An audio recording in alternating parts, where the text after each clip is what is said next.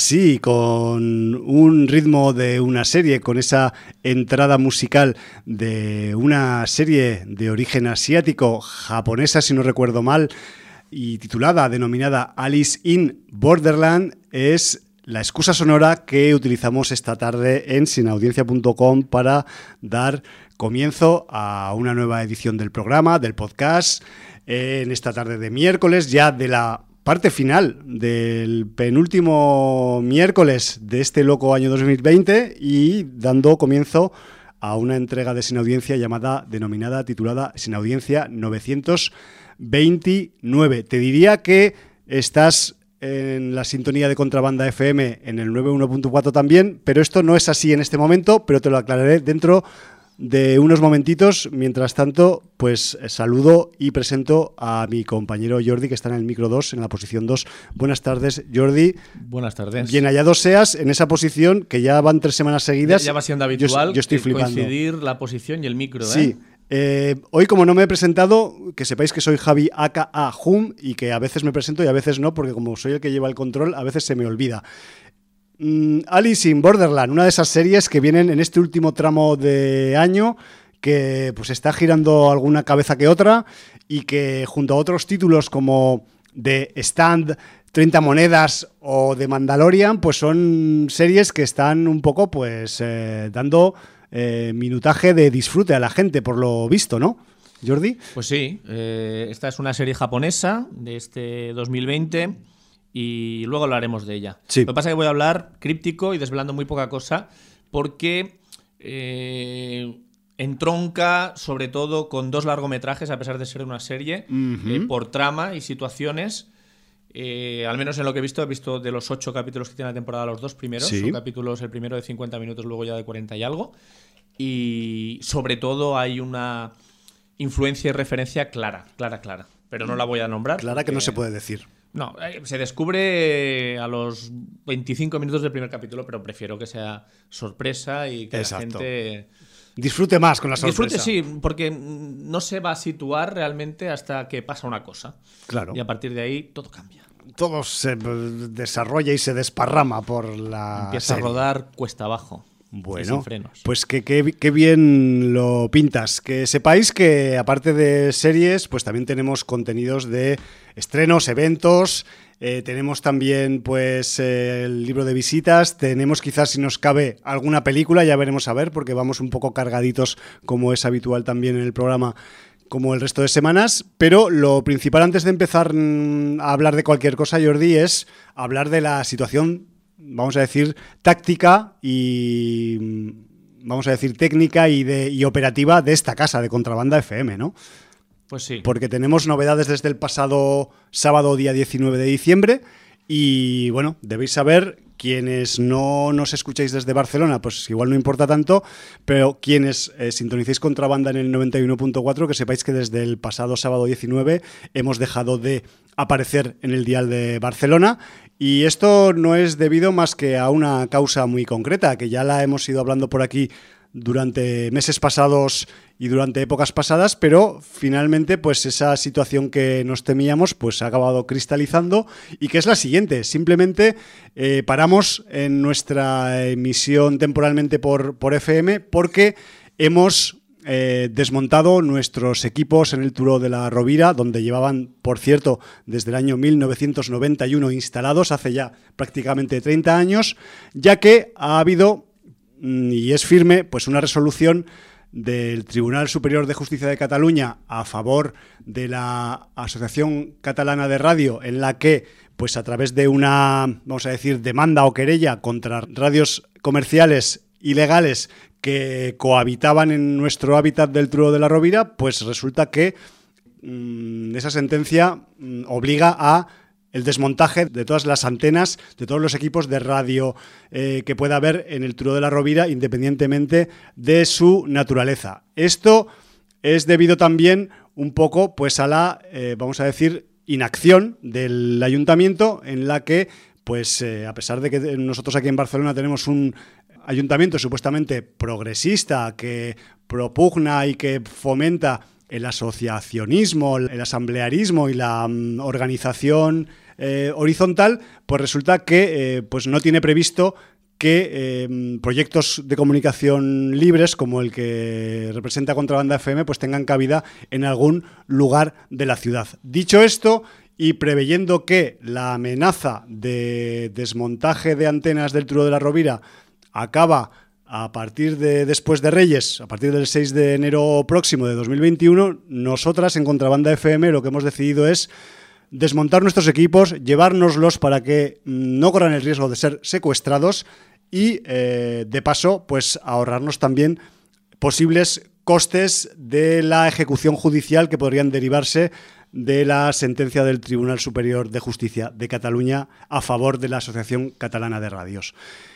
Así que esta es la situación, por eso no estamos eh, saliendo ahora mismo por FM, pero que sepáis también que no estamos de brazos cruzados, que estamos ya Mm, vamos a decir, preparando un plan B. De hecho, ya lo tenemos preparado, lo estamos ejecutando. Lo que pasa que está eh, work in progress, como se diría en, inglés, ¿no?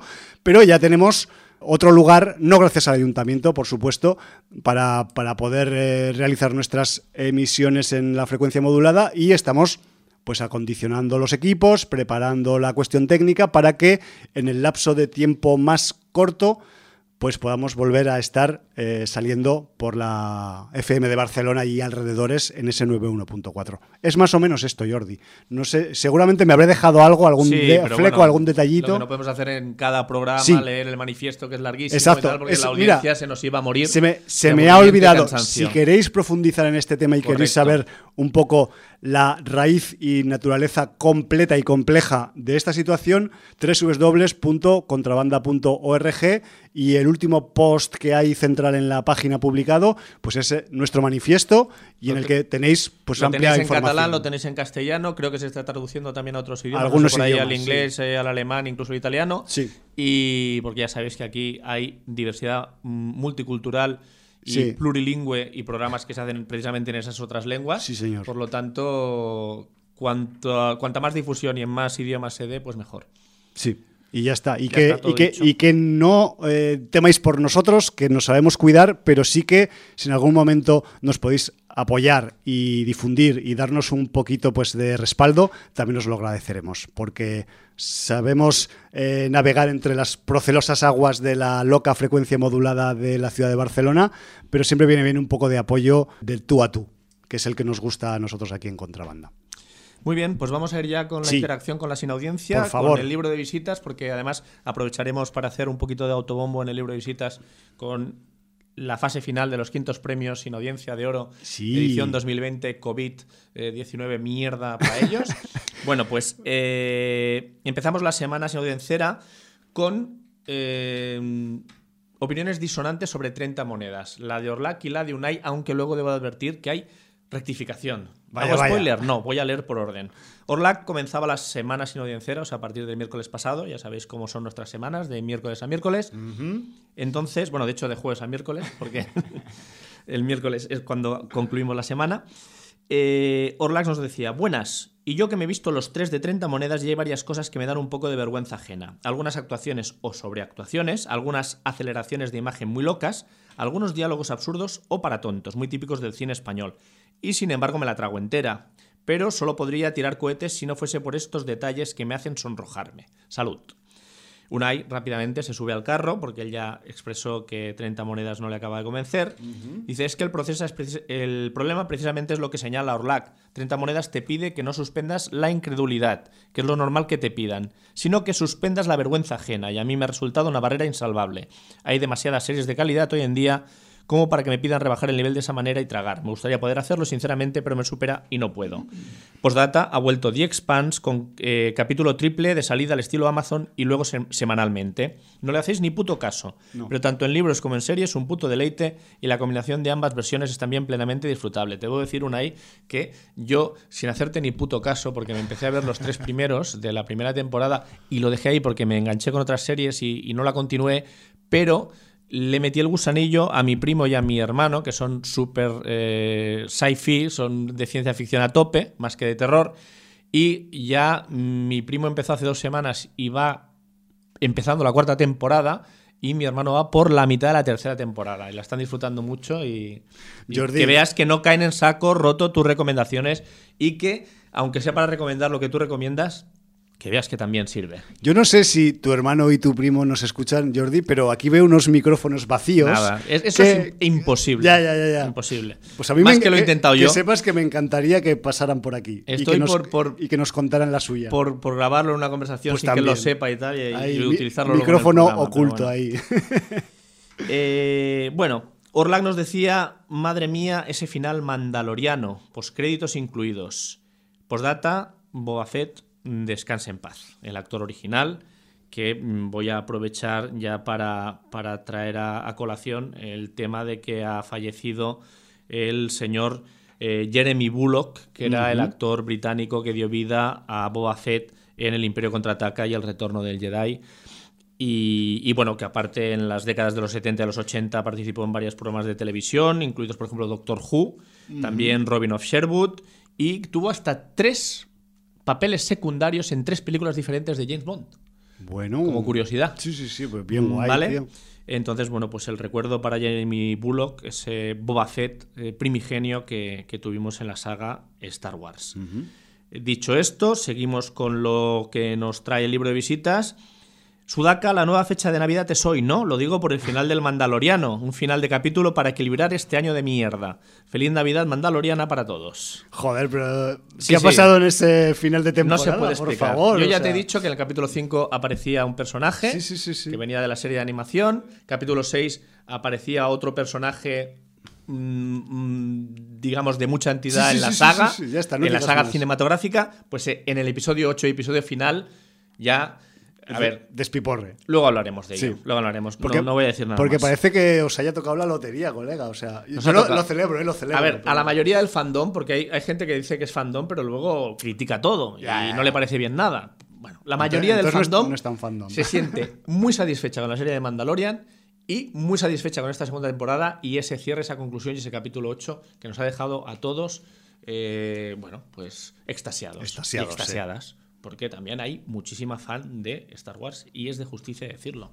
Me parece que el tema de ser friki parecía un tema exclusivamente masculino y nada más lejos de la realidad. Frikis hay señoras y señores. Y también, Señoros y, también hay extraterrestres y seres de gas que son también frikis. Y bueno, y ya no, no entraré, he hecho la, la, o sea, poder meter toda la diversidad sexual que no voy a meter en ningún berenjenal. Eso. Ser friki no tiene nada que ver con la sexualidad de cada persona. Con la identidad. simplemente eh, las ganas de ver cosas diferentes, aunque con lo que se está popularizando quizá llegue un punto que no sean tan diferentes pues no, a lo que lleva viendo la mayoría de la gente o esa generalidad. ¿Te imaginas que dentro de 10-15 años eh, las pelis de hablar sean underground y rollo en plan ahí reivindicativo. Sí, lo que pasa es que yo, aunque el friquismo sea... Saludi, perduti. Siempre trago aire para adentro y me...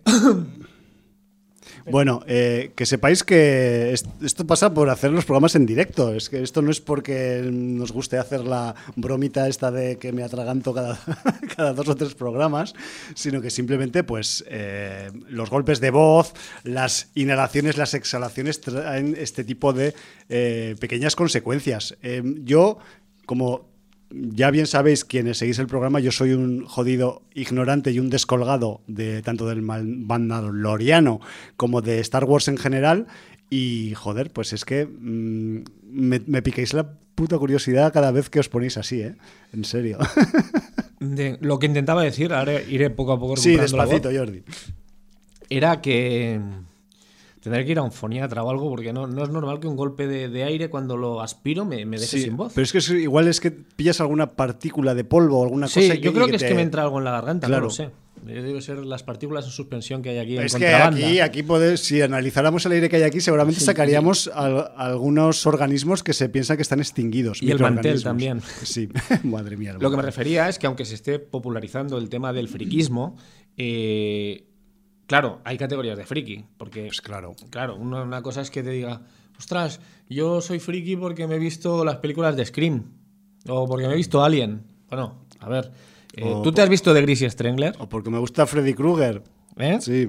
Claro, o sea, hay categorías. O sea, no, me hables de Alien y me hables de Gris Strangler. O sea, hay puntos de friquismo que, que, pasan todas las cotas conocidas y por conocer, incluso de algunos frikis. ¿Sabrías decir cinco títulos de pelis coreanas? Por ejemplo. Bueno, ahora, ahora cuidado que, que con Parásitos el cine coreano se ha puesto muy de moda. Venga, y ahora mucha gente se ha subido al carro y te pueden decir varios títulos de películas coreanas. Pero luego lo está el submundo de, cosas cetosas y, y eso que solo se ven en festivales y que la gente ni siquiera rescata, son cosas tan raras que solo hablamos en programas como este. Claro. Y eso es pues, un submundo a descubrir. Sí, yo no sé si. Y no te digo nada ya a la gente que, que como Víctor Olit o como Nacho Fiola a veces se cogen y se van al submundo de, de, de, de películas de género, pues yo qué sé eh, libanesas, mm, iraníes. Sí, o de países que pensabas que no hacían ni películas. O, filipinas, que ya van progresando en festivales y tal, hindús o lo que sea, o tártaras, vete a saber. Sí, sí, sí. En fin. Hay, mucho que picar ahí, pero bueno, allá cada cual con su grado de profundización, a.k.a. friquismo. De todas formas, a mí me parece bien que eh, el sector friki goce de buena salud. Exacto. tampoco, a mí ser una minoría tampoco me aportaba nada. No, de hecho lo que debemos hacer es conquistar el mundo ya de una vez, ¿no? Sí. Que es una de siempre ha sido nuestro es uno de los objetivos de Sin Audiencia. siempre ha sido secreto, pero bueno. Bueno, secreto haciéndolo público de vez en cuando. Exacto, sí. Sin más. Orlac es aquí cuando da un plot twist, un, giro, y nos dice... Y ahora un poco de justicia poética. Qué cabrón. Tras, ver cuatro de 30 monedas, tiene mucho más de bueno que de malo. Oh. Y cualquier sin audiencias deberías eh, verla sin problemas de conciencia. Un hay incluido. Ojo, que yo te Lasso la abandoné en el quinto y os haré caso y la terminaré de ver por eh, tener las navidades más amables. Mis bendiciones. data, feliz año a todos si no os veo antes. Qué bueno.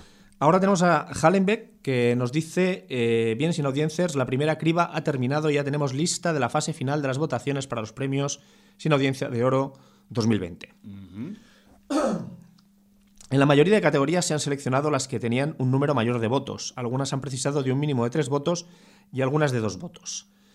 Eh, ha habido una categoría que eh, ha sido la de cómic, que todos los votos eran de, mm, cómics diferentes, por lo tanto, eh, no se ha podido. Bueno, que yo encuentro que si todos eran diferentes, se podrían haber puesto todos y que la gente eligiera. Claro, sacar También. 20 diferentes, ¿no? Y que cada uno elija el suyo. Ya podéis lanzaros a vuestros teclados y ratones a expresar vuestras preferencias y tenéis de tiempo hasta el martes 29 de diciembre. O sea, un día antes del próximo programa. Correcto. al día siguiente, en el programa correspondiente al 30 de diciembre, se publicará la lista de ganadores y ahí tenéis el link del formulario de eh, Google, donde podéis votar a las finalistas que ahora ya no tenéis que pensar y romperos el cerebro, que elegir una. sino que tenéis varias opciones en cada categoría y elegís una. Bien, ¿vale? Eh, entonces, bueno, pues eh, ya lo sabéis, acudid todos, tenéis en el libro de visitas el link, también lo tenéis en Twitter, que os lo he colgado hoy, para que podáis votar. Sí. Y yo lo muy fácil, muy sencillo. Yo lo pondré también en el Instagram. Y corred, corred, insensatos. Exacto. Una y dice, sobre, sobre Ted Lasso, no solo Sudeikis se lleva todos los dieces por hacer creer algo así. Ojo, fundamentales para mí, la Septa Unella, que es la dueña del club, y Juno Temple, inmensas las dos. Eh, Wonder Woman 1984. Que por cierto, o sea, eh, había categoría en los premios en audiencia mejor película de superhéroes. Este año las películas de superhéroes, digamos que. Se han esquinado un poco. Se han esquinado un poco. Y el colofón que era esta Wonder Woman 1984, al menos las críticas que he leído hasta ahora, además de gente eh, del sector, gente fiable, hostia, la dejan muy, muy mal. A ver qué dice una ahí. Ah, muy, o sea, peor que la original todavía. Sí, sí, muy por debajo. la, original, dentro de lo que cabe, hecho buenas críticas. Pensaba que había mejorado, pero no, me equivoqué. No, no, no. vale, vale. Pues hombre, larga como un día sin pan y Wonder Woman sale tres veces contadas. Por lo demás, equilibra como buenamente puede ser una tontunada inmensa. Con el tonillo de la época, los colorinchos y el ridículo ochentero que parece que se ha instalado en el subconsciente colectivo. Totalmente olvidable y salí del cine con un soberano dolor de cabeza. Pobre Lo mejor, la escena de los créditos. Menos mal que no hay que esperar mucho para verla. The Stand, capítulo 1, es bien. Tú también lo has visto, hoy hablarás. Ya hablaremos, sí señor. Ya quiero matar a Harold mucho más de lo que en su día quería matar de entrada al amigable Parker Lewis. Eh, serie mitiquísima, aquí en Cataluña era L'imperdible Parker Lewis eh, o algo así, Parker Lewis. Sí, sí, sí. Y era muy cachondo el doblaje que tenía, las situaciones, como hacían. ¿Tú la llegaste a ver o no? No, esta creo que mm, se me pasó. Para mí serie de culto, ¿eh? Ajá. Orlac, seguimos para bingo. ¿Ya habéis visto Alice in Borderland? Pues. ¿Alguno, alguno lo ha visto ya. Sí, sí. por el chat interno que tenemos ahí con gente, uno de los cuales lo tenemos con nuestro amigo Orlac, ya nos la recomendó muy fuerte. Y entonces yo tenía la disyuntiva de empezar Gambito de Dama, muy recomendada, a pesar de no ser un tema muy sin audiencero, en principio, como el ajedrez, y me han dicho también tema drogas por ahí. Por otro lado, Tel Lasso, que también me lo habían recomendado muy fuerte, a pesar de ser un tema, un entrenador de fútbol americano que se va a entrenar al soccer, al fútbol inglés. Y apareció Orlac y me dijo, no, deja esas dos y vete directo a ver Alice in Borderland, que luego hablaremos. Porque esta sí que es de género. Esta es de género, absolutamente. Y nos extenderemos. Pues él nos pregunta, ¿ya habéis visto Alice in Borderland? Pues ahora toca Sweet Home. Más gente gritándose, pero ahora de Corea. Aquí lo de ojito es literal. Véase el capítulo 2. Debo decir que mi hermano, para llevarme la contraria, eh, yo me he empezado a ver Alice in Borderland, me he visto dos, y él se ha empezado a ver Sweet Home y se ha visto dos. Y también le está gustando. Entonces yo lo que haré ya es acabarme los ocho de Alice para empezar con Sweet Home y luego en algún momento me meteré con Tel con The Expanse, con Gambito de Dama o con lo que surja.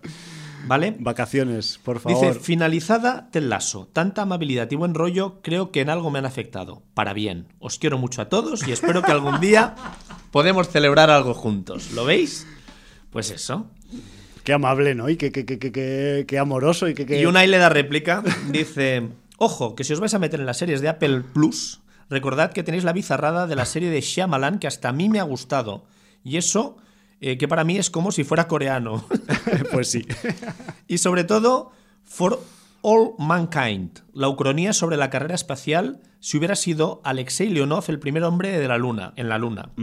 Aparte de ser el primero que dio un paseo espacial en la vida real, en lugar de Neil Armstrong. Cojonudísima, seria y un puro deleite. O sea que la serie de Shyamalan en Apple Plus y la serie For All Mankind. O sea, me estáis matando.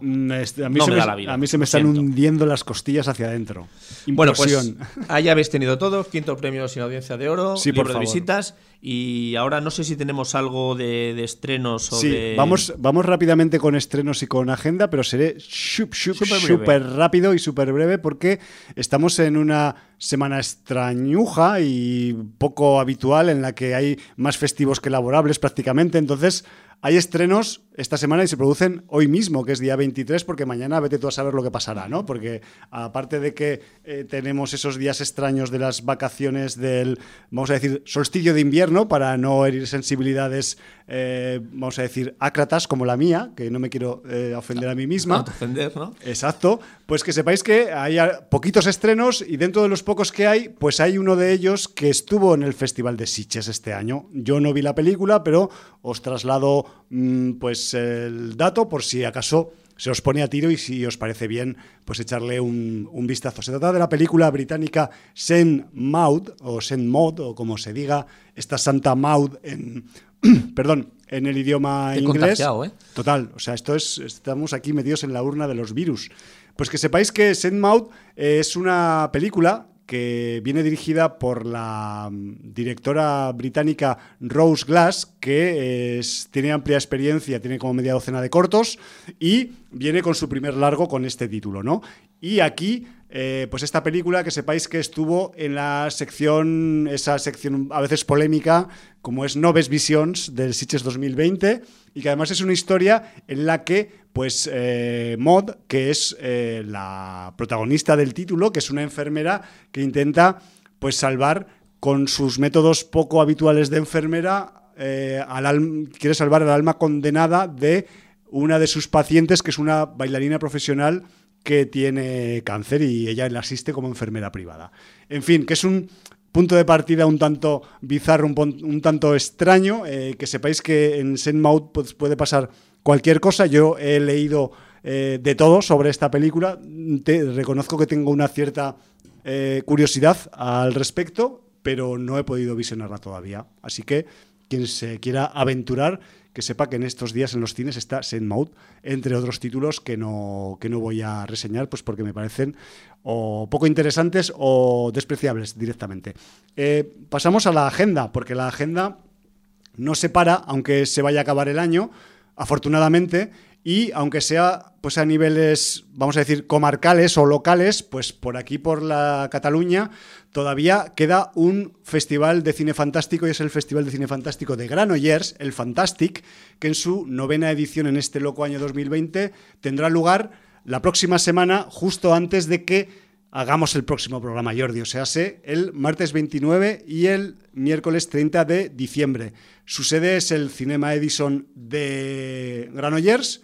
Granollers, ya sabéis, quien no lo sepa, pues es una localidad de la comarca del Vallés Oriental, que sepáis eh, quienes andéis por allí, que eh, si en algún momento pues os podéis acercar a, los visionados del, del, Fantastic, que sepáis que pues, está situada en este lugar y dependiendo de vuestra ubicación, pues podréis o no podréis llegar, dependiendo de. Aunque dicen los organizadores del festival, que creo que a buen juicio, que si portas, si llevas tu entrada de haber asistido a este evento, eh, podrías cruzar volviendo a casa alguna línea comarcal de esas que dicen que en otras ocasiones no podemos cruzar los, las, autoridades, digo, ¿vale? Que sepáis que eh, los dos días el Fantastic cuesta solo 8 euros, un día solo 5 euros, y si queréis ver el reparto y los títulos que van a tener proyectándose estos dos días en esta edición cortita del Fantastic, www.fantastic, acabado en K, Granollers, todo junto y sin ninguna separación, punto cat.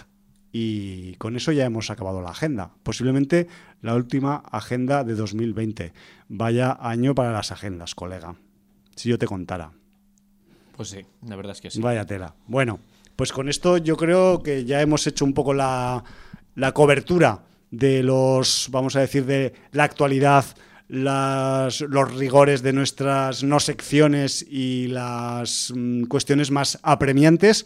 Y a Jordi yo creo que nos podemos meter a hablar de las cosas que hemos visto, disfrutado, padecido o lo que se nos ocurra, porque para eso venimos a Sin Audiencia, para hablar de lo que se nos ocurra, pero en principio hablamos de cine y series de género y alguna cosa derivada como libros, cómics, videojuegos en alguna ocasión o vete tú a saber. Sí, no, porque además va muy ligado. Todo va ligado. Por ejemplo, cuando hables de Stan, obviamente estamos hablando de la adaptación del libro de Stephen King, Apocalipsis. Eh, cuando hablemos de Alice in Borderland, estamos hablando de, una adaptación de un manga escrito e ilustrado por Haro Aso. Por ejemplo. Entonces, bueno, pues todo tiene razón de ser sí. Eh, y todo está conectado, ¿no? Sí, señor. Entonces, bueno, hoy, hoy va de, series la cosa. Entonces, si te parece bien, empiezo yo con Alice, luego empiezas tú con The Stan y ya le doy yo el cierre porque no necesitaré mucho tiempo para, con ese Mandaloriano. Sí, porque. Que como ya hablé, hasta el 6, pues realmente. Y además hay que decirlo, porque está claro, si, si el Mandaloriano ha acabado convirtiéndose en una especie de fenómeno, pues. Es así. Así lo tenemos que reflejar, ¿no? No sé. A ver, eh, el Mandaloriano, el, secreto yo creo que, es tan fácil como que ha estado detrás el señor John Favreau, que... Que, tiene buen criterio. No, pero que es un fanático de Star Wars. Y entonces ha hecho las cosas como le hubieran gustado a él que se las hubieran hecho. Y entonces ha contentado a, muy buena parte del fandom. Esa es buena perspectiva. Y sobre todo el último capítulo es que tiene...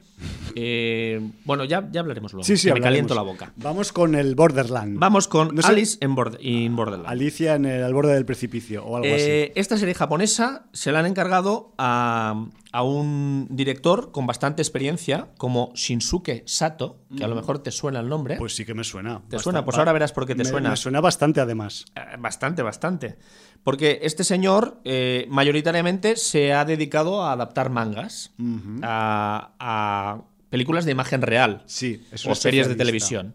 Y entonces ha adaptado, pues, eh, por ejemplo, Gantz.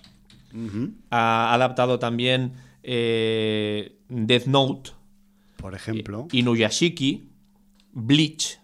También. Pero, sobre todo, te sonará porque hablaste de su película I'm a Hero. Por ejemplo, que es posiblemente una de sus. No sé si es que igual el manga original es ya de por sí bastante más. Es su película más famosa. Pero es, digamos, una de sus pelis más redondas, vamos sí, a decir. Sí, señor. Recordar que hablamos de esta I Am a Hero de Shinsuke Sato en el programa de sin audiencia 654. Que diréis, hostia, 654 ha llovido. Sí, ha llovido porque era el 21 de octubre de 2015. Sí, señores. cinco años. Cinco añazos. Cinco añazos, sí, sí. Cinco gorrinos que podíamos haber criado Jordi en vez de hacer programas de radio, como dice mi madre. bueno, es, una manera de verlo. Es una forma rural de verlo. Bueno, pues aquí se ha puesto a pilotar esta serie de televisión eh, que se llama Alice in Borderland. Y bueno, mm, si os digo el reparto, pues tampoco los nombres mm, no os van a sonar mucho, la verdad. A menos que seáis realmente muy aficionados al cine nipón y, bueno, pues Kento Yamazaki, Tao Tsuchiya, Nijiro Murakami, Yuki Morinaga o Keita Machida, entre otros. Y lo bien que queda decir esto bien en la radio, sin equivocarse, o sea, chapó. Tú no sabes si me he equivocado, ¿eh? No. Igual lo he leído como el culo, pero suena... no se parece nada a cómo se debe locutar en, correcto japonés. Me suena bien, y ya está, es mi oreja. bueno, pues eh, la serie nos la trae la gran N y eh, Consta de ocho episodios, ya he dicho, el primero dura 50 minutos, los otros 40 y algo, y me he visto los dos primeros. Eh, no voy a referenciar eh, tanto mangas o películas anteriores que ha podido hacer este director u otros directores japoneses y a las cuales se referencian, pero hay un largometraje que al menos eh, en el primer capítulo y también en parte en el segundo, pero sobre todo en el primer capítulo, hay un largometraje que te viene a la cabeza rapidísimamente. Solo voy a dar una pista. Vale. Es un largo que en la edición que participó en el Festival de Sitges ganó. Vaya tela. bueno, pues es que igual eso es ya demasiadas pistas porque tampoco ha habido tantas películas que han ganado en Sitges. Hombre, pues cincuenta y pico. Sí, pero bueno, me refiero a que sean... entiendo, que entiendo que podría ser una película más o menos actual o no, no es obligatorio que sea La película, es que eh, el tiempo pasa muy rápido. Vale, vale. Pues la película tiene unos años ya. Vale, vale. Pues Estoy dando demasiadas pistas. No, no estamos hablando de la peli que ganó hace tres años. No. Vale, vale. No, no, pues no, ya está. No, no, te, no, te, tiro más de la lengua, vale. En absoluto. Eh, bueno, pues eh, aquí, en el primer episodio, ¿qué nos plantea?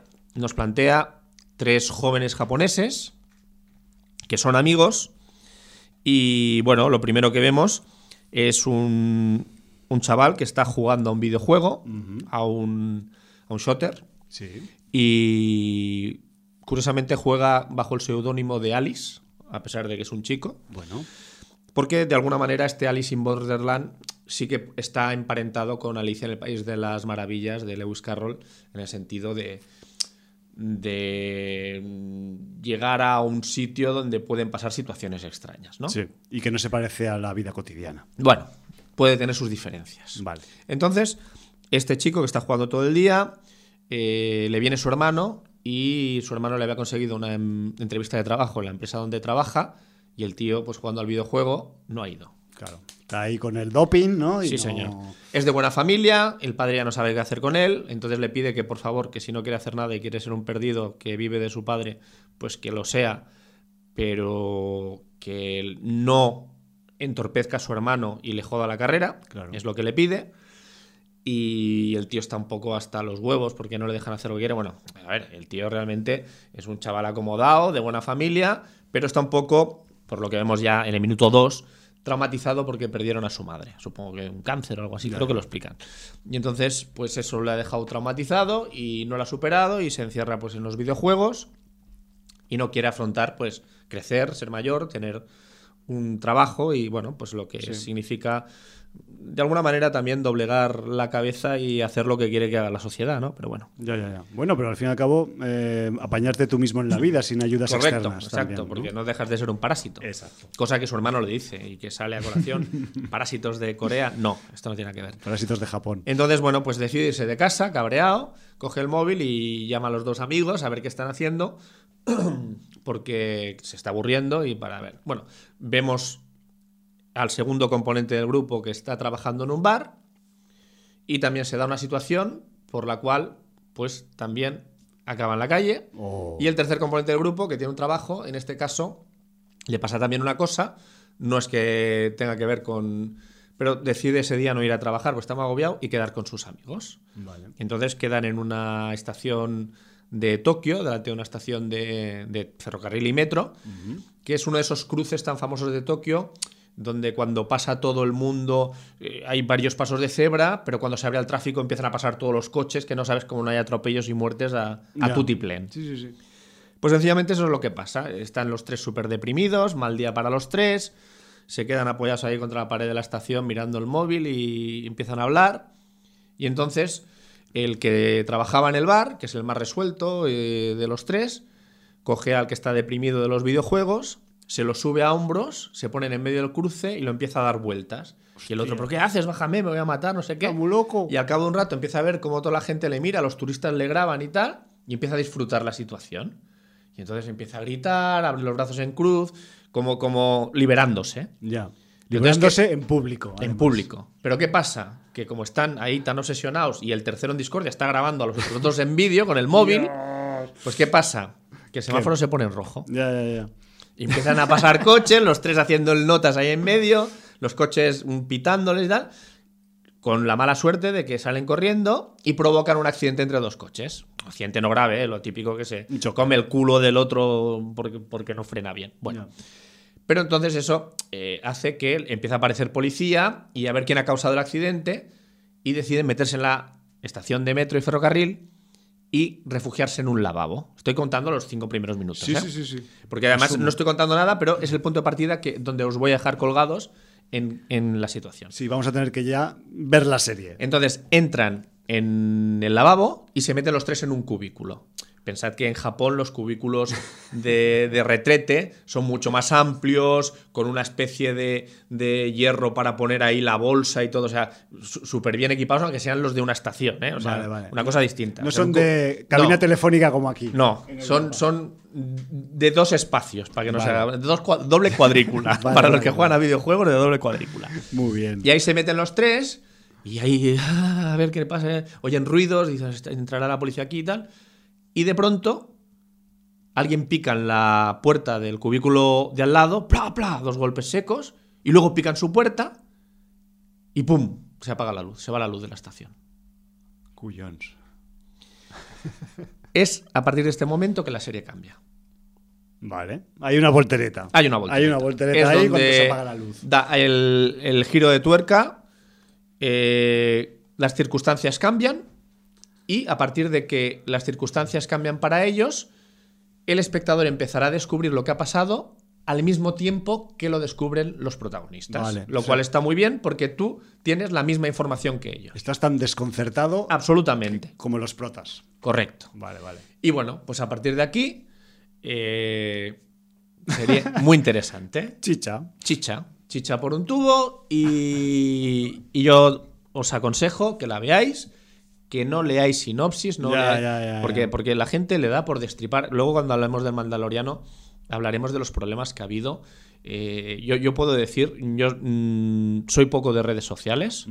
En Facebook prácticamente publico el programa y en Twitter es donde interactúo un poco más, pero estoy muy contento de tener el TL que tiene sin audiencia en Twitter.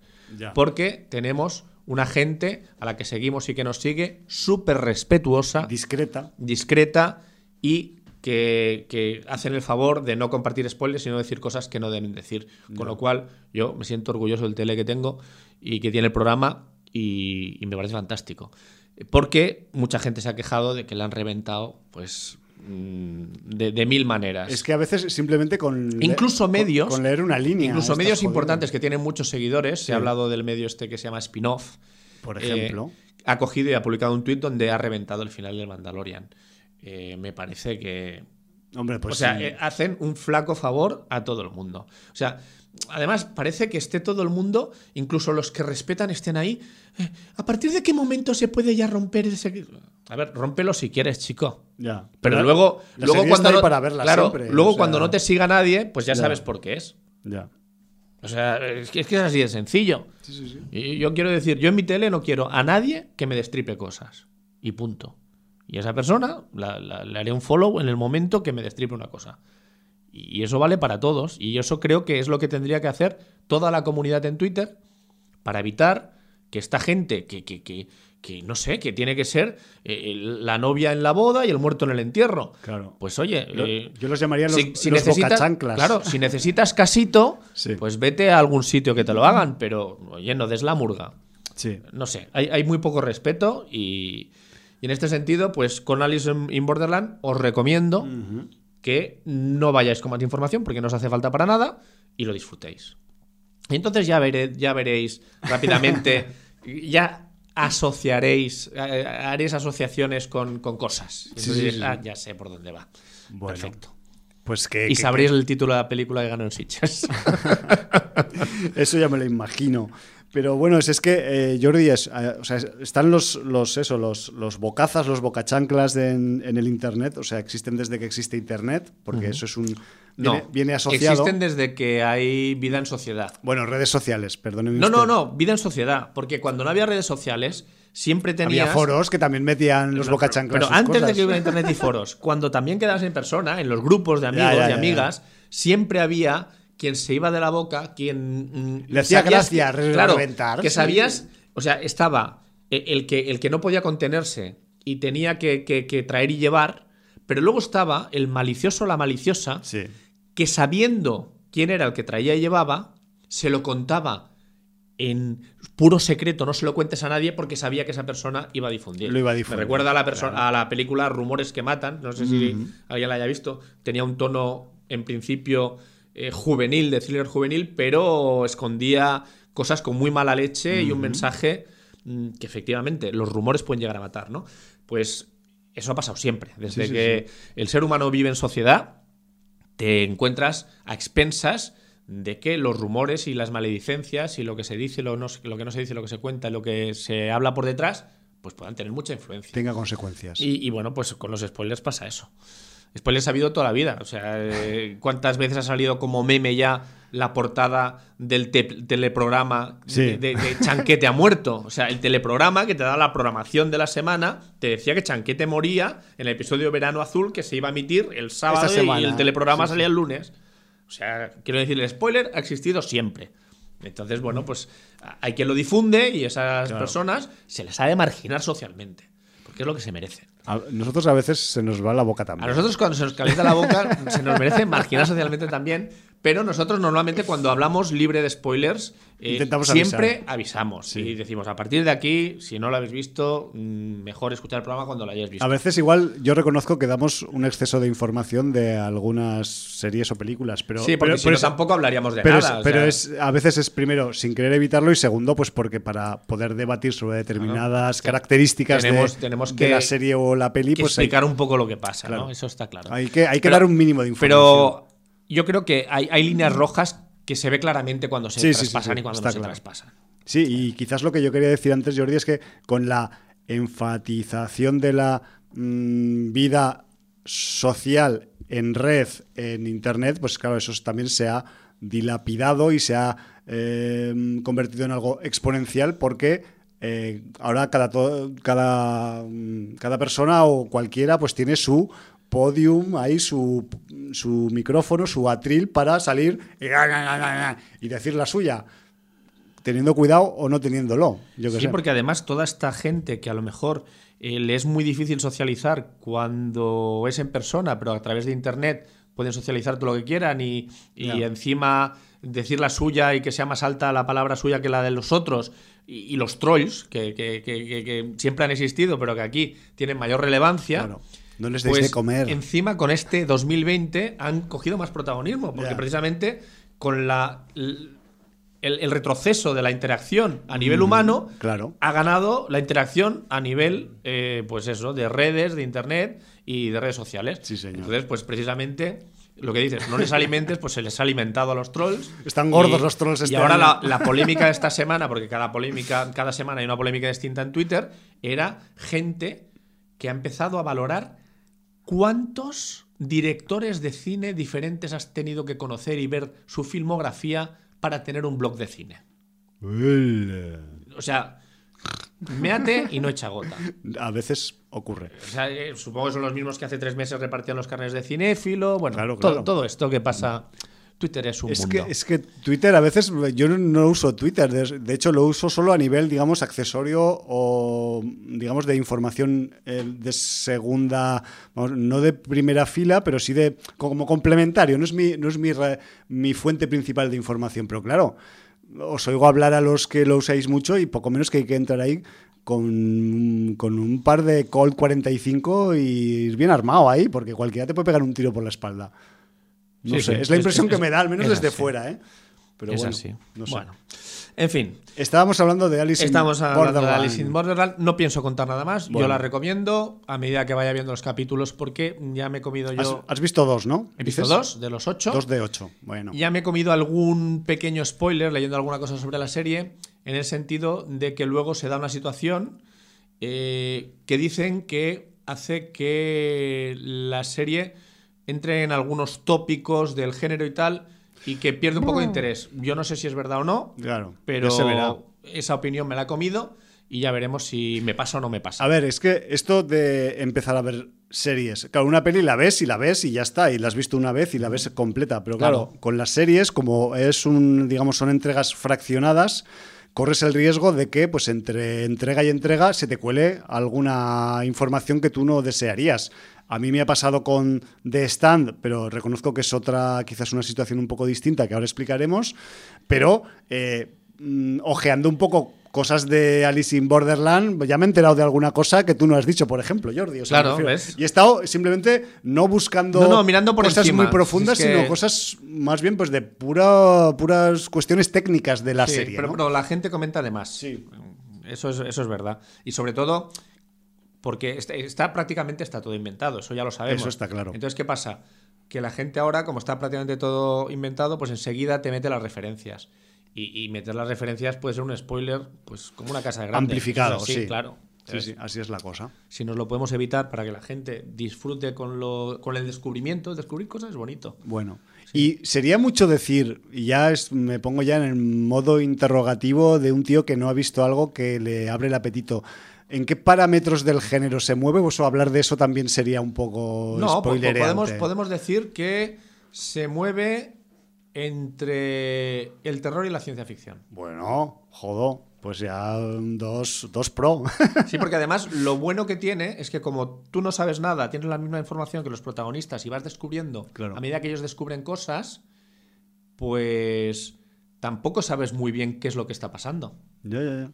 Y a qué nivel Mm, de procedimiento o, a qué nivel referencial se está moviendo la serie. Claro, es que en principio ya por de pronto, si la narración se produce de esta forma que dices, ya cuentas con el, digamos, con no, no con el temor, sino con, el, con la frontera del desconocimiento, ¿no? Ahí se han encerrado en el baño, se ha apagado la luz y ahora cuando salgamos, ¿qué? O sea, pues ya esa, esa, digamos, indefensión, esa, esa indeterminación, te la comes tú como espectador también. Claro, que eso, eso está bien porque es la manera de implicar al espectador en la serie haciendo que, de alguna manera, pues sepa lo mismo que los protagonistas. Yo, bueno, es un truco manido y utilizado ampliamente. Se puede narrar de muchas el formas. cinematográfico, pero bueno, es, un recurso válido y que funciona.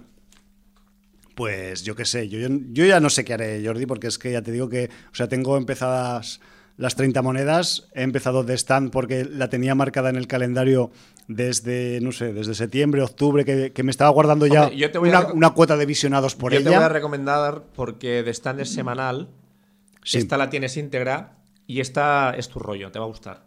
Ya. Y Sweet Home posiblemente también.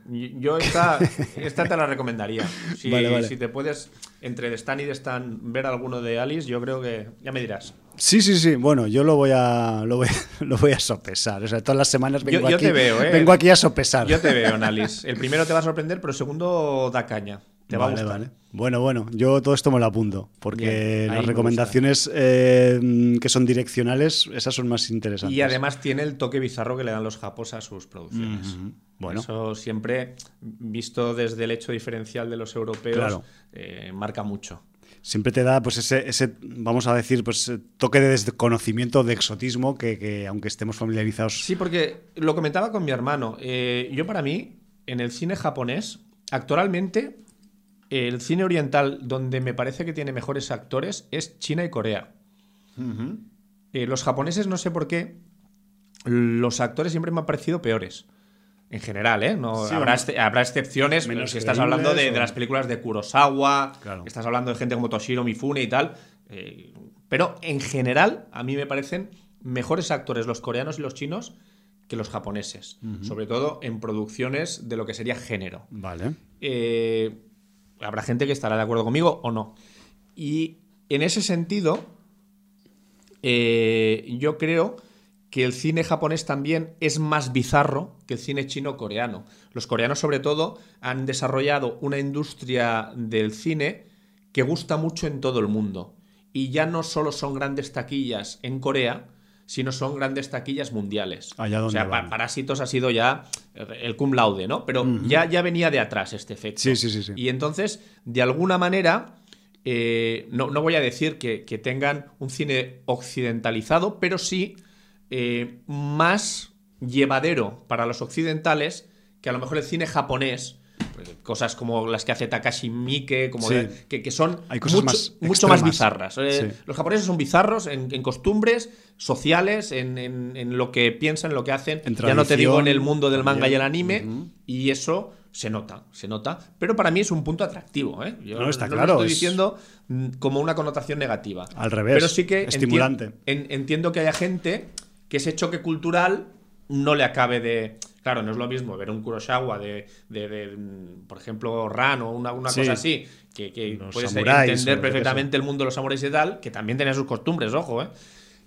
Que ver una cosa completamente girada de tono, un Death Note, todas, estas imágenes, imaginería del terror japonés, de, la ciencia ficción japonesa, o las, de, la fantasía japonesa. O las ideas de olla, la, el Tokyo Gorepolis que hablábamos la semana pasada. El por Gorepolis, bueno, y ya si decimos, o sea, los animes con los que hemos crecido aquí, lo que era eh, Bola de Drag o Mazinger Z, o sea, ya Mazinger Z, la bizarrada del varón Ashura, del varón Ashler, me parece impresionante. Yo, yo, claro, con 8 o 9 años me parecía mitad hombre y mitad mujer. Un hermafrodita. Un hermafrodita. ¿Y, qué tendrá allá abajo, no? Ya es lo que se me iba la olla para, para pensar en todo. Eso, ¿no? Ese Doctor Infierno en mayas, ¿no? Sí. Eh, bueno, ya no te digo, eh, antes, o sea, mm, aquí que hicimos con bola de drag, pero también tuvimos el Doctor Slump. La vía del pingüino, la vía del pingüino, el Doctor Slump. Eh, que, bueno, que mm, del mismo autor de, Toriyama, del autor de Dragon Ball, pero que era un mundo completamente distinto, súper bizarro, fantástico también. con las cacas, con el Superman, con bueno, era, era maravilloso. y, bueno, pues de alguna manera esa fantasía japonesa eh, aquí en Alice in Borderland está presente. Claro. Y... Más seriota, supongo. Mm, no te creas, o sea, puedes estar en una escena de asesinatos en masa que, hay, hay, algún detalle que, Es que no quiero desvelar. No, no, no, no Hay algún detalle que te dice, hostia, qué bizarro, ¿no? Que, esto sea así. Qué perverso. Qué perverso, sí. Entonces, tiene esos puntos, tiene esos puntos y a, mí es una cosa que me, me ha molado. Bueno, bueno, pues eh, tomamos la nota de Alice in Borderland, ya nos avisó eh, Mr. Orlac. y ahora nos avisa Jordi. Yo ya no sé, yo creo que me avise ya más gente porque con estos dos ya me vale. Así que la, la, anotamos. Y además, pues al respecto de lo que tú decías antes, y ya si quieres cerramos esto y pasamos a, otro, a otra serie. Sí, porque estamos comiendo el tiempo, como siempre. El, rollo también de la comparativa que hacías de la cuestión actoral o de las calidades o de las, eh, vamos a decir, de la receptividad de los occidentales al respecto del cine asiático en sus diferentes países, lo que pasa con Corea mucho, y es que yo, al menos esa es mi lectura un poco, y es que han llegado a un nivel, digamos, de producciones que han conseguido hacer lo que yo llamaría, con muchas comillas, cine comercial de calidad. Entonces, claro, o sea, son. Es, no deja de ser comercial porque son taquillazos en su país y luego los taquillazos se trasladan, al menos en parte, hace unos años en festivales y ahora un poco pues han empezado a calar ya fuera de festivales, pero sí que han conseguido como una especie de equilibrio entre, vamos a decir, entre la industrialidad y el gusto por los argumentos interesantes y por los, mm, vamos a decir, los trabajos bien hechos. Entonces, como que mm, ese equilibrio aquí nosotros lo quizás lo pillamos con un poco más de ímpetu que pues otras mm, producciones más especializadas como las chinas o las japonesas. Pero bueno, simplemente quería decir esa pequeña reflexión que se me ha ido ocurriendo por el camino. Evidentemente son apreciaciones, cada uno tenemos las nuestras y habrá gente que me rebata y me diga, no, no, los actores coreanos son un peñazo, y no valen nada y son mucho mejores los actores japoneses. Pues posiblemente. Y es una percepción. Y así lo he dicho. Bueno, Alice in Borderland. sí, señor. Ahí queda, ahí queda apuntada y supongo que... ya os pues, avisaré si sale el conejo blanco. Conforme eso, bueno, o el, gato o, el sombrerero. A mí siempre me gustaba el gato de, de Cheshire, que me parecía maravilloso ese gato que a veces era invisible, a veces no, a veces solo era una sonrisa, pero me fascinaba. Bueno, que se eh, fumaba Lewis Carroll. Hay que, hay que, pues, pues ¿qué, va, ¿qué, va, a fumar? Fumaba pues las hierbas, las hierbas de los dioses. Que, lo, mismo que su cien pies en el narguilé aquel, por, por ejemplo, por ejemplo, o sea, estados elevados de conciencia, por favor, para crear.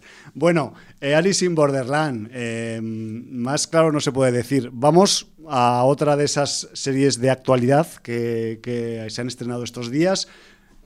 The Stand, que aquí se ha llamado Apocalipsis. Eh, es un mm, título de esos que dices, mm, ¿por qué? ¿Por qué es tan explícito en español y tan implícito en, inglés, en el original? Bueno, pero es que ya el libro fue así, ¿eh? entiendo, entiendo que esto viene, pues eso, eh, por su tradición, porque es que eh, The Stand es la adaptación que han hecho, por cierto, Josh Boone y Benjamin Cable. Josh Boone, os recuerdo que es el director sin experiencia en género que se metió hace poquito con sus diferentes retrasos a dirigir la película de los nuevos mutantes y que ahora pues nos viene con, con The Stand en una entrega, en una serie con una, con, una entrega en nueve capítulos y eh, es semanal la entrega, tendremos hasta febrero con The Stand y que sepáis que está en CBS, en su, en su digamos, canal original.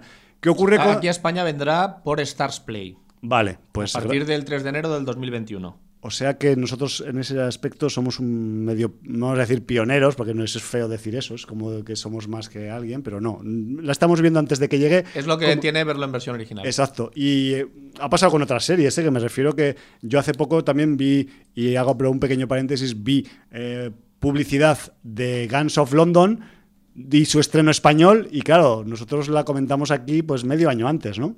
pero bueno, son, son cosas que pasan. Cierro el paréntesis. ¿Qué ocurre con The Stand? Pues que a The Stand lo que le pasa es que le han titulado Apocalipsis. Entonces, ¿por qué viene esto? Por lo que decía Jordi, ¿por qué The Stand no es un producto, no es una serie, no son nueve capítulos que sean aislados en el tiempo, sino que vienen de una genealogía literaria y televisiva anterior. El texto original de Stephen King, que se titulaba The Stand y que supongo en su edición española en su momento se tituló de, esta guisa y por eso ha ido heredando la serie en sus sucesivas adaptaciones, pues este nombre también, pero que sepáis que eh, The Stand originalmente se publicó en 1978, que ya hace unos cuantos días de eso, y la miniserie que era adaptación de este libro mm, anterior al The Stand 2020, pues se realizó en el año 1994, que me refiero que también ha llovido bastante.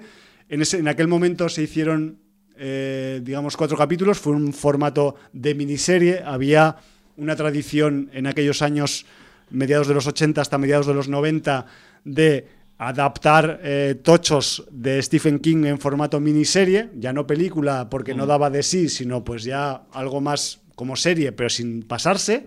Sí, además es, uno de la, adaptación del 94 fue de Mick Garris, que fue uno de los directores que adaptó a Stephen King durante esos años. Sí, señor. Eh, y, también lo adaptó pues, eh, tanto en largometrajes, por ejemplo, Sonámbulos, eh, la, película la, adaptó él. Luego me parece que adaptaciones de Stephen King tuvo alguna más. tuvo, por ejemplo, Desesperación ya en 2006, también, con el Tom Skerritt. Y, luego también hizo otras cosas de series de televisión eh, así. Hizo Quicksilver Highway también, está para televisión.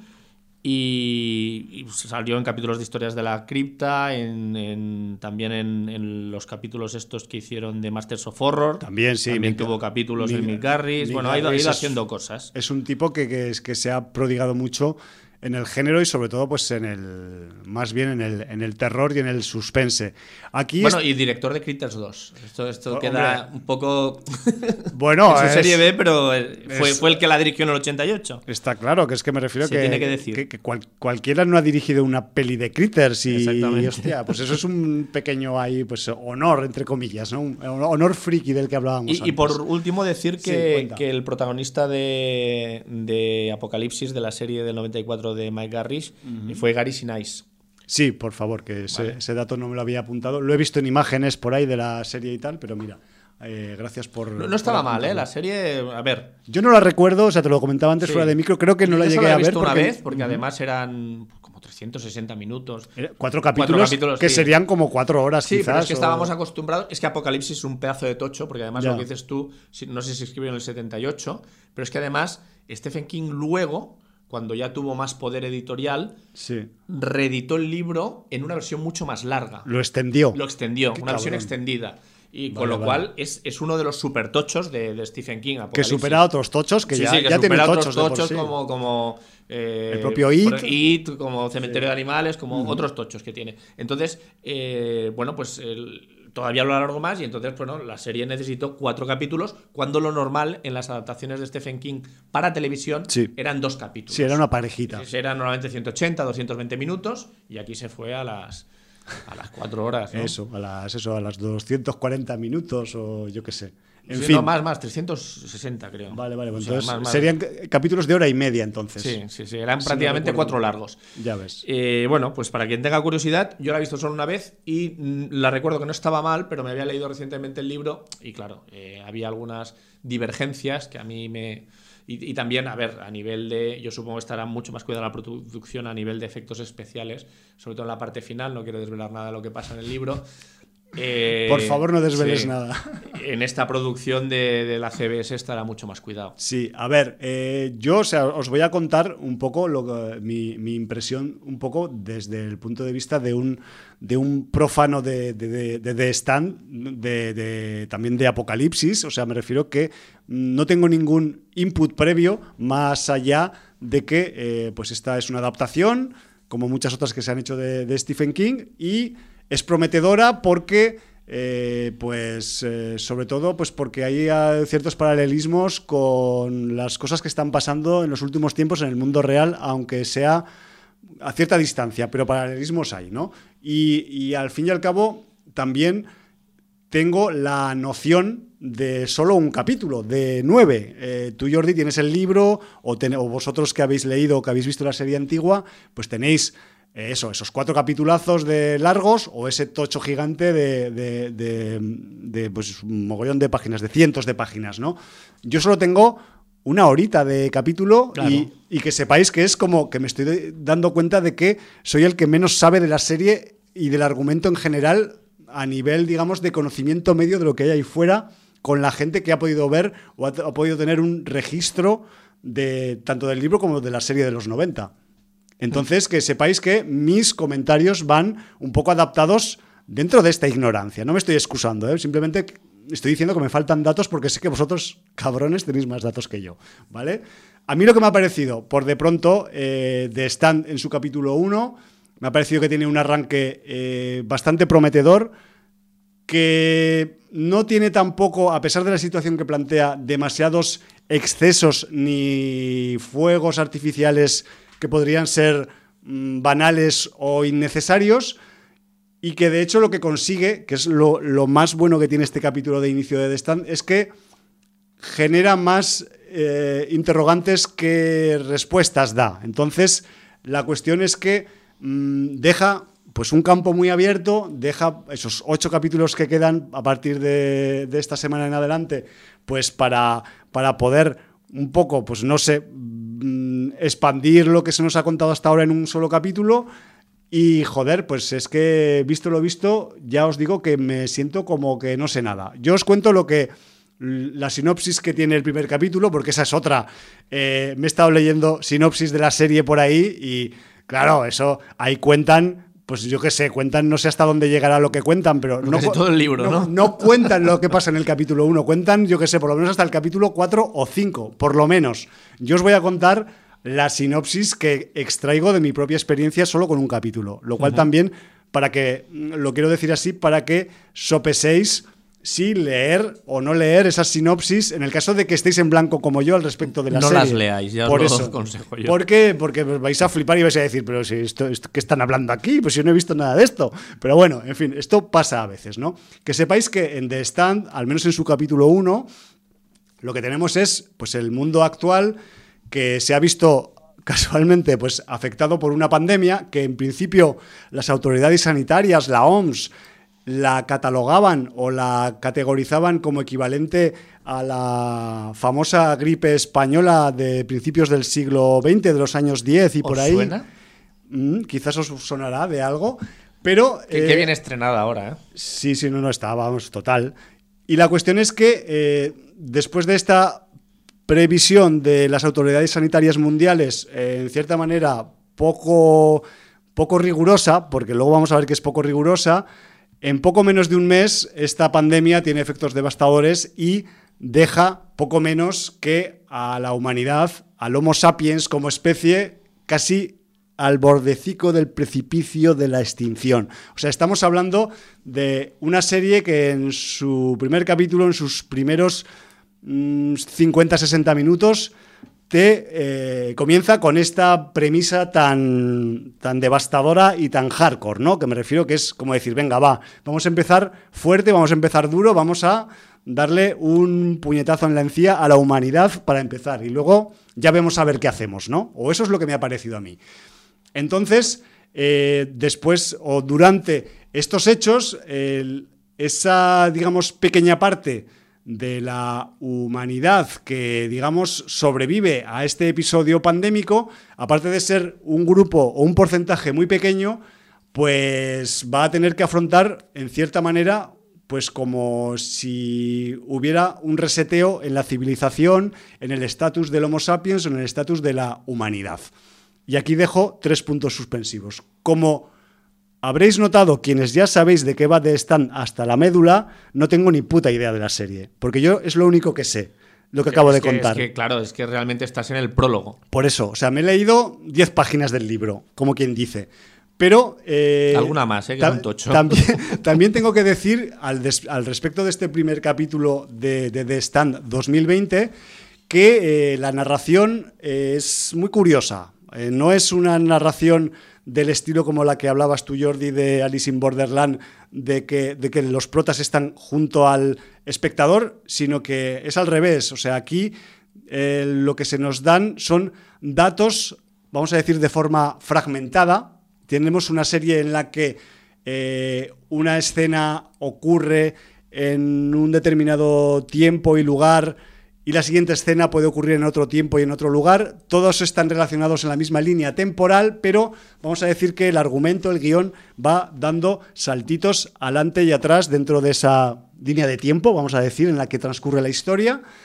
Y siguiendo además pues, la experiencia personal de algunos de los personajes que van a acabar teniendo pues, eh, un factor de importancia dentro del argumento, que en principio parece ser que podrían no tenerla, porque algunos son un poco, vamos a decir, pues eh, un poco gañancillos o un poco mm, gente, vamos a decir, que podría ser también, pues hablando de Alice in Borderland, pues un poco borderline también, pero que bueno, si el guion pone el foco en ellos o en ellas, es por algo, ¿no?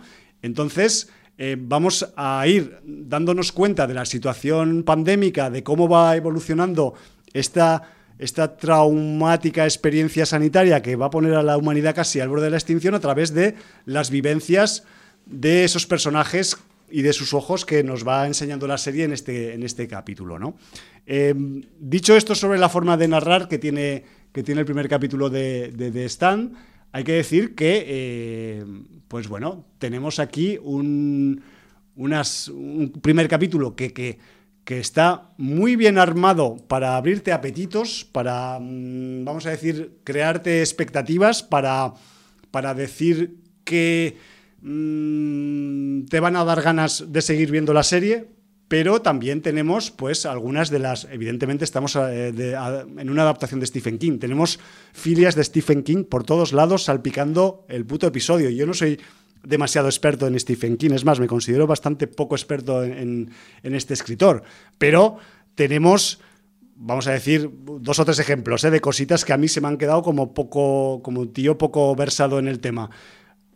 Campos de maíz donde pasan cosas raras. O sea, ¿cuántas veces hemos visto en obras derivadas de King campos de maíz donde pasan cositas. Eh, King, tiene su, propio metamundo, ¿no? Y, y, entonces él, siempre hace que muchas cosas de, su imaginario y de sus diferentes novelas coincidan, ¿no? Eh, especialmente en el personaje, en uno de los personajes principales, voy a decir solo el nombre, es un tal Randall Flagg, que sale en, en The Stand. Eh, pues es un personaje que, que, con otros nombres o, en, algún, en, alguno, en algún libro puede con el mismo, eh, ya hemos visto en, el imaginario y en otras novelas de King. O sea, él siempre transita eh, los lugares que, que, están creados por su mente y hace que muchas de las cosas que hay sean reconocibles en otras novelas, ¿no?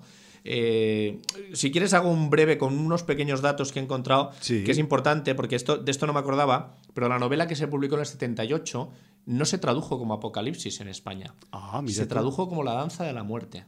Bueno, pues igual casi me. No sé. Bueno, y todo, todo esto viene porque eh, eh, este Apocalipsis, este esta Danza de la Muerte, este de Stan del 78, está basada en un cuento corto que creó que se llamó Marejada Nocturna que se puede encontrar mm. en, la recopilación de relatos de Stephen King, El umbral de la noche, ah, para quien quiera saber cuál fue el embrión de la génesis de, esta, de este de Stan, Marejada Nocturna. El del 78 lanza la muerte y en el 90 es cuando redita la novela ampliando metiendo todo el mm. texto original que había sido eliminado por, por el, editor para mayor brevedad de la novela y además agrega y revisa algunas secciones y cambia la historia que en vez de pasar en 1980 pasa a 1990. Y esto se publica en, el, 1990 como en inglés The Stand, The Complete and Uncut Edition. Y es la que se traduce en español como Apocalipsis. Vale, Apocalipsis no llega hasta el año 90, pues. Correcto. Qué bien. Y eh, además, para la gente del mundo del cómic, la edición buena de The Stand, The Complete and Uncut Edition tenía ilustraciones insertadas de Benny Ryston. Hostia. ¿Vale? eso la hace especial. Y como curiosidad decir que el guion de la miniserie de, de Mick Garris del 94 lo escribió el propio Stephen King. Vale, ya no te interrumpo. Muy bien, pues eh, agradezco esas puntualizaciones porque me vienen de, de, perlas. Estábamos hablando de las filias de King que están vertidas aquí, pues ya de su imaginario, de sus puntos, de sus lugares comunes, también de los campos de maíz, que les reitero, pero también sueños que, podrían ser como premonitorios de cosas que van a pasar y que tienen los personajes que nos van presentando en este primer capítulo y que son ese tipo de escenas que en este momento eh, del capítulo inicial y bajo un punto de vista pues profano como el mío no te sale más que decir what the fuck pues como tenemos en el capítulo pues si el capítulo dura 60 minutos igual tenemos 6 o 7 what the fucks de, para los profanos me refiero. O sea que yo estoy esperando muchas respuestas a lo largo de estos ocho capítulos que quedan de, serie y, lo que más quizás pues me ha, me ha impactado un poco, ¿no?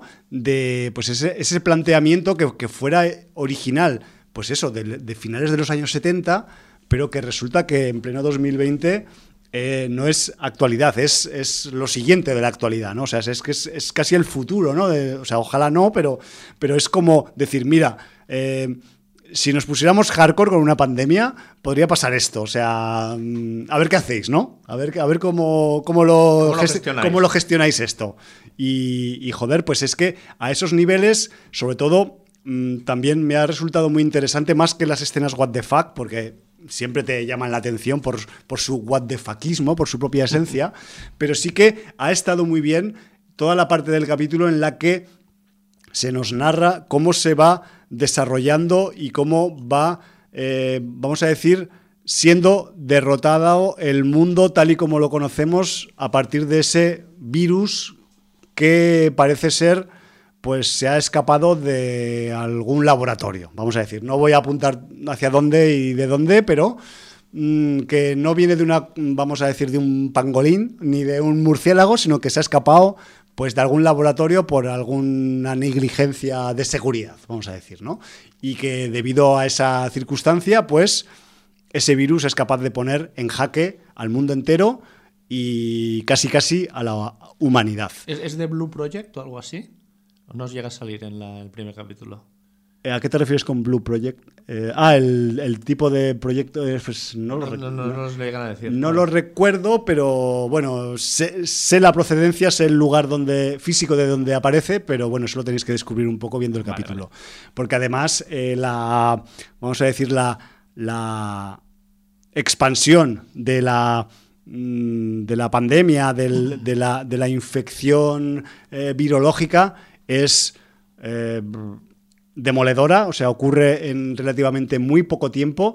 Eh, también dentro de, ese rango de, digamos, de, tiempo en el, que, en el que durante este capítulo vemos cómo se acogota la humanidad, también vemos un poco eh, esos comportamientos extremos que mm, podríamos encontrar en una situación como esta. Me refiero que a ese nivel también pues el, eh, imagino que el texto de King, pero también el Josh Boom ha querido un poco, vamos a decir, trasladar a personas concretas determinadas eh, actitudes o aptitudes dentro de una situación de crisis tan grave como esta, ¿no? Lo cual está muy bien también. Y eso te vuelve a retrotraer al momento actual y dices, hostia, eh, es que si realmente estuviéramos como están en la serie, ¿estos que se supone que tienen que tomar estas decisiones las tomarían, no las tomarían o sería peor aún todavía que en la serie? Pero bueno, mm, eso también eh, es el punto ese de, mm, vamos a decir, de frescura, inmediatez, actualidad que tiene, que tiene The Stand y que va a conseguir, sobre todo si veis la serie con más gente, pues que debatáis luego después de ver el capítulo, al menos el capítulo 1, en torno pues, a este tipo de, temáticas. Lo que sí que queda claro es que en el capítulo, aunque no se explique explícitamente, queda abierta una puerta a la parte, vamos a decir, más, eh, vamos a decir, de componentes fantásticos o sobrenaturales que impregnan también las historias de Stephen King.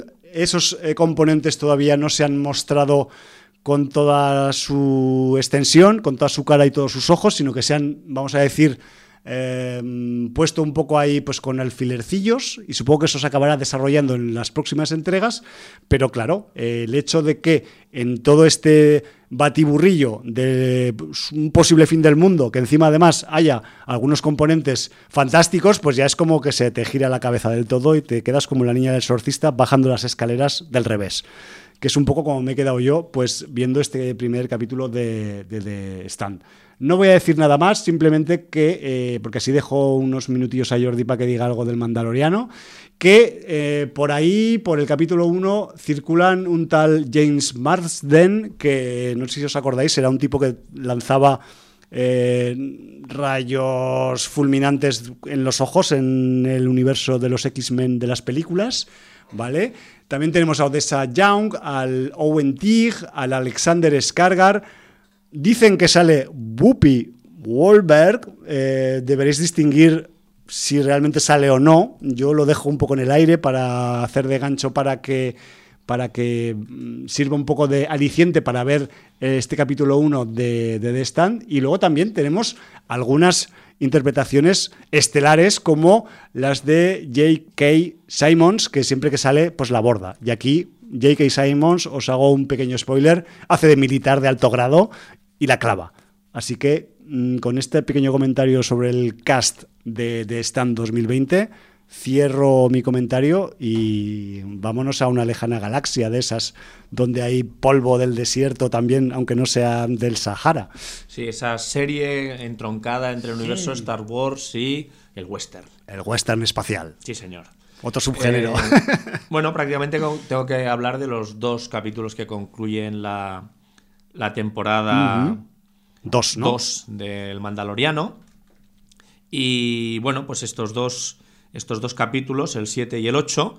Eh, el 7 es un capítulo que, bueno, la verdad eh, está muy bien. Nos trae de vuelta a un personaje que salió en la primera temporada. Qué bueno. Y, bueno, pues eh, ese, personaje mm, cobra bastante protagonismo en, la, en, la, en este capítulo.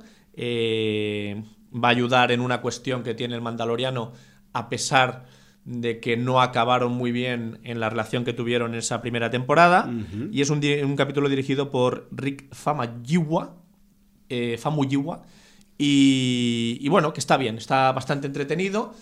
Y de alguna manera es un abrir boca para el octavo capítulo de, de la segunda temporada. Que aquí tenemos a los mandos al señor Peyton Reed, al director de Ant-Man, entre otras. Y, donde, bueno, pues el señor Favreau con el señor eh, Peyton Reed, porque además el guion lo escribe John Favreau, se, dan un absoluto homenaje. O sea, tiene. Se ponen las botas. Sí, tiene todo lo que puede gustar a un fan de Star Wars. Eh, se explican muchas cosas que vienen de la serie de Clone Wars se explica muchas cosas sobre los mandalorianos, se explica muchas cosas sobre una espada de luz especial de haz negro.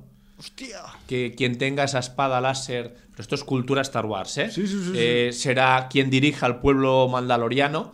Eh, tenemos malo malísimo, tenemos enfrentamientos finales, tenemos mm, la temporada muy bien cerrada y sobre todo tenemos el culo torcidísimo por eh, la parte final de la serie, que es prácticamente de lagrimilla. O sea, así lo tengo que decir. Toca la eh, fibra. Toca la fibra, nadie se lo espera, te deja con el culo torcido. Encima eh, han hecho de alguna manera la contraposición a la escena final de una de las películas de Star Wars, y no voy a decir cuál. Hostia. Y es una contraposición buscada por el señor Favreau y por el señor Peyton Reed perfectamente que... Además, eh, yo en su día voy a hacer, eh, para quien tenga mucha memoria sin audiencera, yo en su día cuando hablé de esta película de Star Wars, eh, dije que la película vale la pena solo, por los 20 minutos finales. Ya. Pues, Quiero recordar cuál es. Entonces, ese reflejo ha buscado esos 20 minutos finales de esa película y, le ha sacado todo el jugo para tener aquí un final de temporada del Mandaloriano que yo estoy encantado. Yo me da igual lo que pueda decir la gente, porque siempre habrá gente que las cosas no le contenten, que le parezcan medias tintas, que digan que esto, bueno, pues lo siento mucho. A mí el Mandaloriano me ha gustado mucho en sus dos temporadas y yo diría que la segunda temporada todavía ha superado a la primera. Yo creo que además tuvo tanto éxito con la primera que todavía han puesto más pasta, han puesto más medios. El señor Fabro eh, ha cogido y ha dicho, yo aquí voy a hacer un festival para que la gente lo disfrute y yo me lo he pasado en grande. Y no puedo decir otra cosa que, recomendarla, que para fans de Star Wars la van a disfrutar mucho, incluso gente que no sea del fandom de Star Wars y, que pueda verla con algún fan que le explique cuatro detalles, también la van a disfrutar mucho. Y que eso, tenemos un western espacial que, que yo creo que explora todo aquello que no exploraba el universo de las grandes figuras de Star Wars, pero si ha de coger y hacer alguna referencia a una de esas grandes figuras en un momento dado, también la sabe hacer, te lo sabe colocar en el momento apropiado y te sabe dejar con la miel en los labios. Además, lo que bien decía, creo que Unai y también Orlac, eh, no os perdáis que este capítulo 8 tiene escena postcréditos, que no habían tenido ninguno de los capítulos anteriores. Siempre hacían un arte gráfico precioso del capítulo, no sé por qué artista que dibujaba eh, láminas estáticas del capítulo en cuestión y eran brutales, unos arts. Como una especie de storyboard. Sí, sí, unos storyboards, pero sin, sin, bocadillos, solamente eh, dibujados preciosos. Y en este caso no hay esos storyboards, como bien has dicho tú, ese arte eh, sobre el capítulo, sino que tenemos una escena eh, postcréditos muy interesante ¿Que, y... torce más el culo a uno o no? Bueno, que, te deja entrever que un personaje que puede actuar de una manera que en un momento puede decir, joder, pues es leal, pues tiene su código y tal, luego también tiene otras maneras de hacer y, hace otras. O sea, la escala de grises, lo que siempre hemos dicho. La vida ni es blanca ni es negra, hay una escala de grises y, nadie es bueno o es malo. Todo el mundo se rige por, por, su escala de valores y en algunas ocasiones te puede parecer que actúa como un malhechor y en otras ocasiones te puede parecer la persona más cabal del mundo, ¿no? Ya, ya, ya. Y aquí eso se explota, se sabe explotar y, queda absolutamente demostrado en, esta, en este final, eh, en esta escena post-créditos, que además anuncia un spin-off de The Mandalorian, no voy a decir más. O sea, spin-off de spin-off. sí, señor. Es un árbol que, se expande por... Bueno, el universo Star Wars es amplísimo y, Porque es lo que van, a, van a, ramificar. Es lo que te iba a comentar ahora. O sea, lo que realmente está haciendo aquí Fabro es un poco pues vamos a decir que esa, esa, ese jugoso material de fondo que tiene este universo, pues darle un poco más de profundidad, ¿no? Y de, y de, y de vamos a decir, de, de, nitidez, ¿no? Porque tenemos algunas ideas que provienen de los largometrajes y sobre todo de algunas novelas y cómics que son súper estimulantes y Fabro ha cogido una de esas partes, ¿no? Y la... Siempre ha cogido la serie de animación de Clone Wars, ha cogido muchas cosas. Por eso. Ha, cogido todas las referencias de... él es un especialista. exacto, del mundo este Star Wars, sea cómics, sea novelas, sea eh, animación, y, y, ha buscado todos los resquicios para... para expandir el mundo todo lo que ha podido, pero haciendo muchísimos guiños a los que son realmente fans que lo siguen todo. Porque yo, yo había cosas de la serie de animación, había visto ah. algún capítulo, pero se me, se me escapaban. Y entonces yo he aprovechado también para indagar y ver realmente el cuidado, el cariño, la estima que se ha puesto en, en, en, en coger toda la riqueza del mundo Star Wars y, y aplicarlo a la serie. Sí, sí, sí.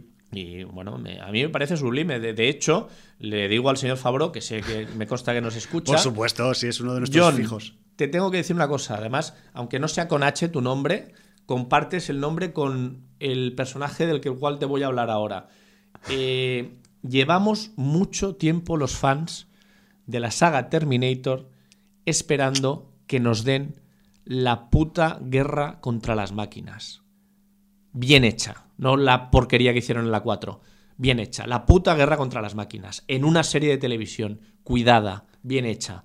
John Connor, la resistencia. Con tiempo ahí. ¿Eh? Ese John Connor que, aunque lleve H y tú no, tú te llamas John, coge y haznos la puta guerra contra las máquinas de Terminator. La puta guerra contra Skynet. Lo necesito. En serio. Bueno, Em, quizás le va a llegar el mensaje en cuanto publiquemos el, programa, programa porque no sé si nos está escuchando online vía streaming contrabanda.org. A mí lo que se me ocurre también, Jordi, es que viendo el, el cariño y el trato que le da Fabro a este mm, tipo de material, ¿Qué pasaría si Fabro se pone a dirigir una de las pelis gordas? Es que igual no sería lo mismo porque en una de las pelis gordas hay tantos factores más todavía que en las series condicionantes, ¿no? Sobre todo económicos y de lo que hablamos a veces de los de las altas esferas de los directivos de Fabro está perfectamente preparado para coger y, hacer un capitulazo de, capi hacer de, película. Una, de las spin-offs en película, seguir con series, puede hacer lo que quiera porque es un tío que, tiene capacidad, ya ha dirigido cine, ya ha hecho lo que ha querido. Ha estado cosas de Marvel, ha hecho muchas cosas variadas. en ese sentido no tiene ningún problema simplemente o no se ha dado o han buscado por otro lado. En esta tercera trilogía mm, hubo también cambios de, Disney que en el último momento pensó que era mejor cambiar de director, no se acabó siguiendo realmente el guion y se nota de una parte a otra que, hay, hay, cambios de, pensamiento y de por dónde dirigir la producción que no tiene mucho sentido y esto ha lastrado pues realmente estas tres últimas películas. Pero eso no deja de que hayan habido cosas que están bien y otras no tanto. Mandalorian en este sentido es mucho más redonda. Es una serie que con 16 capítulos en dos temporadas, oye, ha dado mucho disfrute y pocas quejas. Quizás también, Jordi, en este formato hay menos presión mediática, económica, me refiero que también hay, tiene que dar unos resultados, pero no es el pedazo de presión esa que, pues lo que hablas tú de los, sí, no, sé. Eh, directivos, ¿no? Quizás tengas razón también porque para mí de las cinco últimas películas, eh, películas como tales de Star Wars, las dos que, a pesar de que ha habido mucha crítica, para mí han salido mejor, son los dos spin-offs, Solo y Rock One. Ya ves. Y en este sentido. Quizás por eso, por la ausencia de presión, ¿no? De, pues podría ser. de peso podría ser porque, mediático. Porque la saga principal es la saga principal y luego eh, te hacen un remedo del episodio 4 y, hostia, y no, no acaban de salirse. A pesar de que hay buenas ideas y hay buenas cosas, ¿eh? Yo, yo tampoco me cargo esta última trilogía. Pero bueno, Hay sus más y sus menos. Bueno, nuestros más y nuestros menos creo que nos los tenemos que guardar para más adelante, Jordi, porque estamos bordeando ya el momento de los francotiradores. Yo tengo un urbano en la puerta de mi casa que está mirando a ver si llego antes de las 10 y sí, cuidado, cuidado con los urbanos, cuidado con los guardias civiles, cuidado con los Mossos de Escuadra. No, no deberíais estar fuera de vuestra casa después del horario si no lleváis un documento que os acredite o os dispararán desde una azotea, como dicen por ahí ya. Se ha hecho popular esto, ¿eh? Con la tontería. Bueno, Jordi, lo que te comentaba antes de empezar el programa, yo tengo una duda para cómo acabar sonoramente, musicalmente este programa 929, otro programa Capicúa. Vamos capicuando en cada decena, con, no sé, siempre lo hemos hecho, pero ahora no, sé, El, 9 como que me, que me choca más el capicuismo, ¿no? Y la cuestión es que yo traía pues un tema que aparece en The Stand, en el capítulo 1, casualmente pues acabando el capítulo y presentando lo que parece ser, yo me he enterado después, de una presencia que va a ser importante dentro de la serie y que no había aparecido en el capítulo 1 hasta la última escena.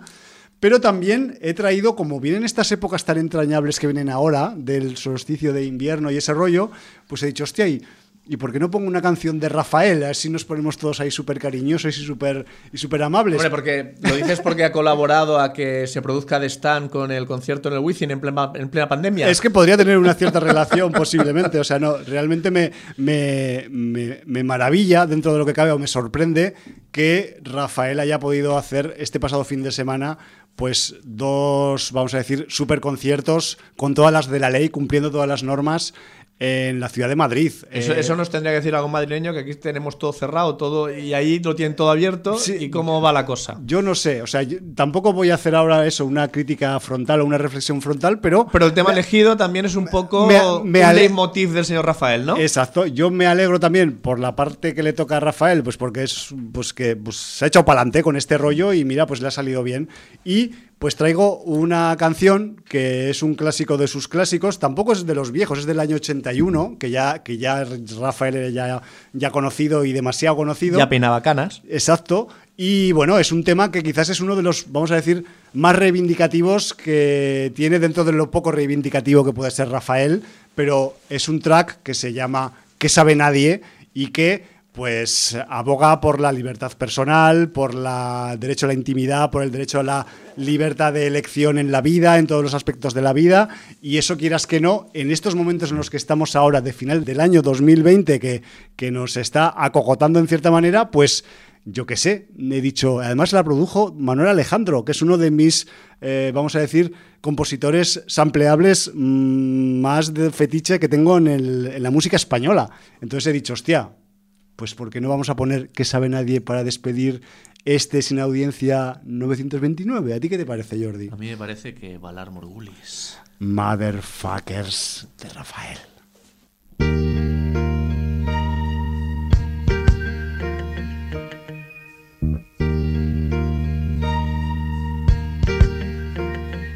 De mis secretos deseos de mi manera de ser, de mis ansias y mis sueños, que sabe nadie, que sabe nadie. De mi verdadera vida mi forma de pensar, de mis llantos y mis risas, que sabe nadie, que sabe nadie, que sabe nadie lo que me gusta o no me gusta de este mundo, que sabe nadie que prefiero o no prefiero en el amor. A veces oigo sin querer algún murmullo y no hago caso y yo me río y me pregunto, ¿qué sabe nadie? Si ni yo mismo muchas veces sé que quiero, ¿qué sabe nadie? Que vibra de emoción mi corazón, de mis placeres y mis íntimos deseos, que sabe nadie, que sabe nadie.